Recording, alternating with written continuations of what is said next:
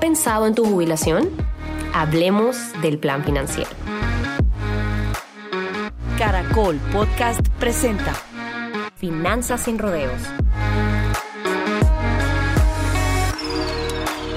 Hola a todos y bienvenidos a mi podcast Finanzas sin rodeos, donde hablamos de finanzas diciendo las cosas como son, directo y al grano. Este es el lugar donde aprenderemos a manejar nuestras finanzas sin tanta complicación. Hoy quiero comenzar haciéndote la misma pregunta que le hago a las personas en mis sesiones de mentoring. ¿Tienes un plan financiero? Estas sesiones que yo hago es para un grupo muy selecto de personas, donde entran 25 personas, interactúan conmigo y podemos alcanzar el objetivo claro y es empezar a setear las bases de tu plan financiero. Lo súper chistoso de este, de esto que te voy a contar hoy es que la mayoría de las personas piensan que tienen un plan financiero, pero cuando entran aquí entonces empiezan a entender lo que realmente es un plan financiero. La última vez que hice esta pregunta habían 25 personas en este evento, como te había comentado, y cuando comenzamos en la sesión, 15 contestaron que tenían un plan financiero. Es decir, yo hice una encuesta y dice y dije, ¿cuántas personas aquí tienen un plan financiero? Una de las primeras respuestas era, tengo un plan financiero, no lo tengo, no sé cómo hacerlo y no tengo idea que es un plan financiero. Lo chistoso es que Literal, 15 personas contestaron que tenían un plan financiero, 5 contestaron que no estaban seguros y el resto contestó que no lo tenía. Pero nadie contestó que no sabía cómo hacerlo. Es decir, que todos estábamos claros en que es un plan financiero. Y adivinen qué pasó. Al terminar la sesión, volví a hacer las preguntas, o sea, esto es un mentoring de tres sesiones, que dura casi un mes, dos horas cada sesión, porque evidentemente todas las semanas les doy una semana para que puedan hacer las tareas y las cosas que yo dejo. Y en la última sesión yo volví a hacer la pregunta y la gente se quedó como que, ok, ¿por qué Suset pregunta esto de nuevo? Y pregunté, ¿cuántas personas tenían un plan financiero? ¿Cuántas personas no lo tenían?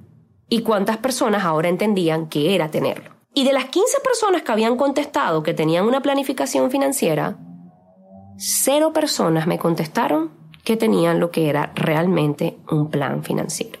Entonces, quiero volver a esa pregunta. ¿Tienes un plan financiero? Hoy vamos a hablar sobre eso. La mayoría de las personas piensan que tienen una planificación financiera, pero realmente no. Lo que tienen es sus finanzas supuestamente organizadas. Y una cosa, señores, es tener tus finanzas organizadas y otra muy diferente, tener un plan financiero. Yo me sé mi presupuesto de memoria. Yo sé cuánto genero y yo sé exactamente cuánto me gasto mensualmente. De hecho, siempre he tenido el mismo presupuesto desde que tengo 26 años de edad. Y hace unos meses, hace, hace unos meses, hace dos, tres meses, me di la autorización de subir dos mil dólares más a mi presupuesto. Exacto, casi 10 años para aumentarme 2 mil dólares. Con el nivel de finanzas y del manejo que yo tengo, otra persona hubiera agarrado y al año siguiente se hubiera subido 5 mil dólares más. No 2 mil, 5 mil. Entonces, se trata de tu estrategia, se trata de sacrificar ciertas cosas para poder lograr libertad financiera y que el dinero trabaje para ti. Nadie hace planes para sus años de jubilación. En la cultura latinoamericana realmente no tenemos esto en mente porque estamos acostumbrados que tú trabajas para tus hijos y después tus hijos trabajan para ti. Y esto es algo injusto, porque tus hijos deben hacer sus finanzas y deben tener su, su propia vida. Y a veces ellos dejan de tener su vida por tener que pagarte a ti tu falta de planificación financiera. Y eso es injusto para nuestros hijos. Debemos cambiar la mentalidad donde nosotros tenemos que cargar a nuestros padres o nuestros hijos nos tienen que cargar a nosotros.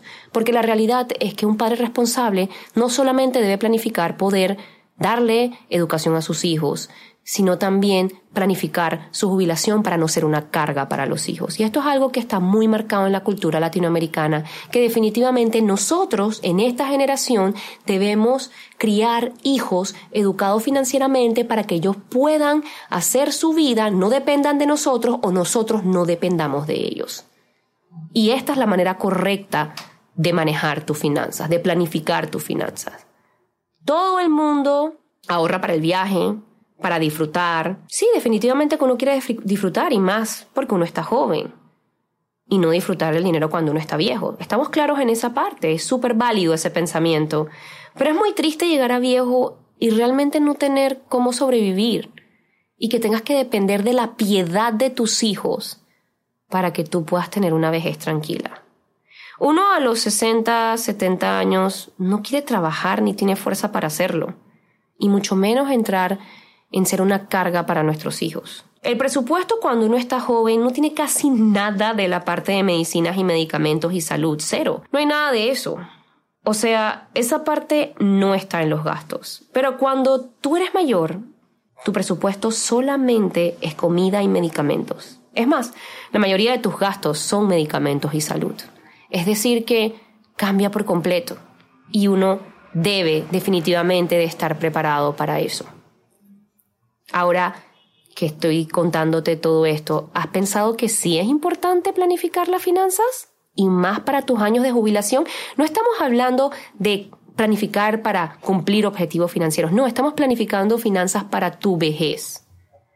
Y que esta es una planificación que debe empezar entre más temprano mejor.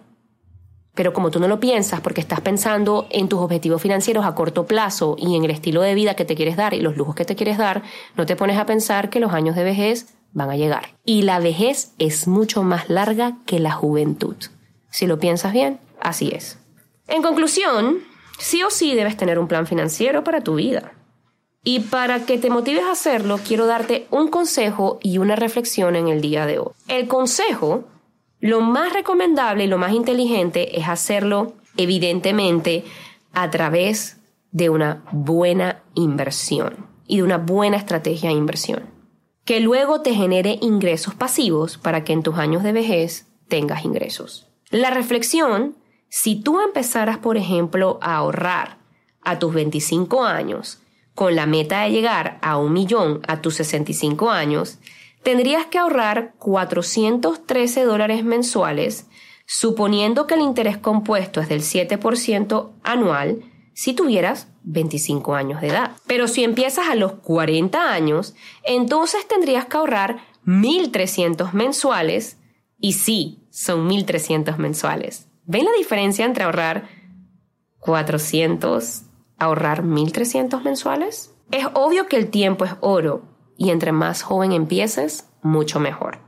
Ahora, chicos de 25 años, ¿ustedes ya están pensando en la jubilación?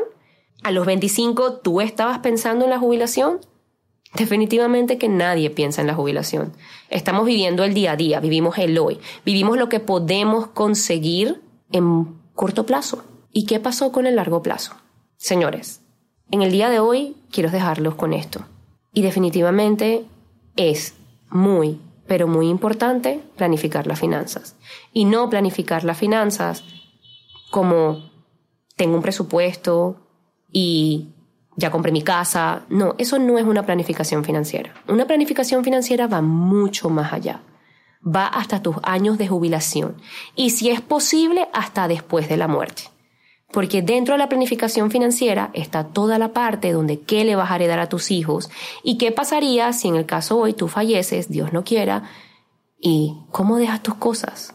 ¿Tú quieres que tus hijos o tus herederos estén peleándose las cosas porque tú no dejaste estas, los reglamentos y las cosas claras? Entonces, piensa hoy en cómo estás planificando tus finanzas y cómo estás planificando si llegas a faltar tú en algún momento. Y bueno, hasta aquí los dejo con este mensaje tan importante de la planificación financiera y de cómo todos debemos realmente tener un plan financiero. Y recuerda que para más temas sobre esto, puedes seguirme en mis redes sociales, arroba y aprender mucho más sobre cómo planificar tus finanzas.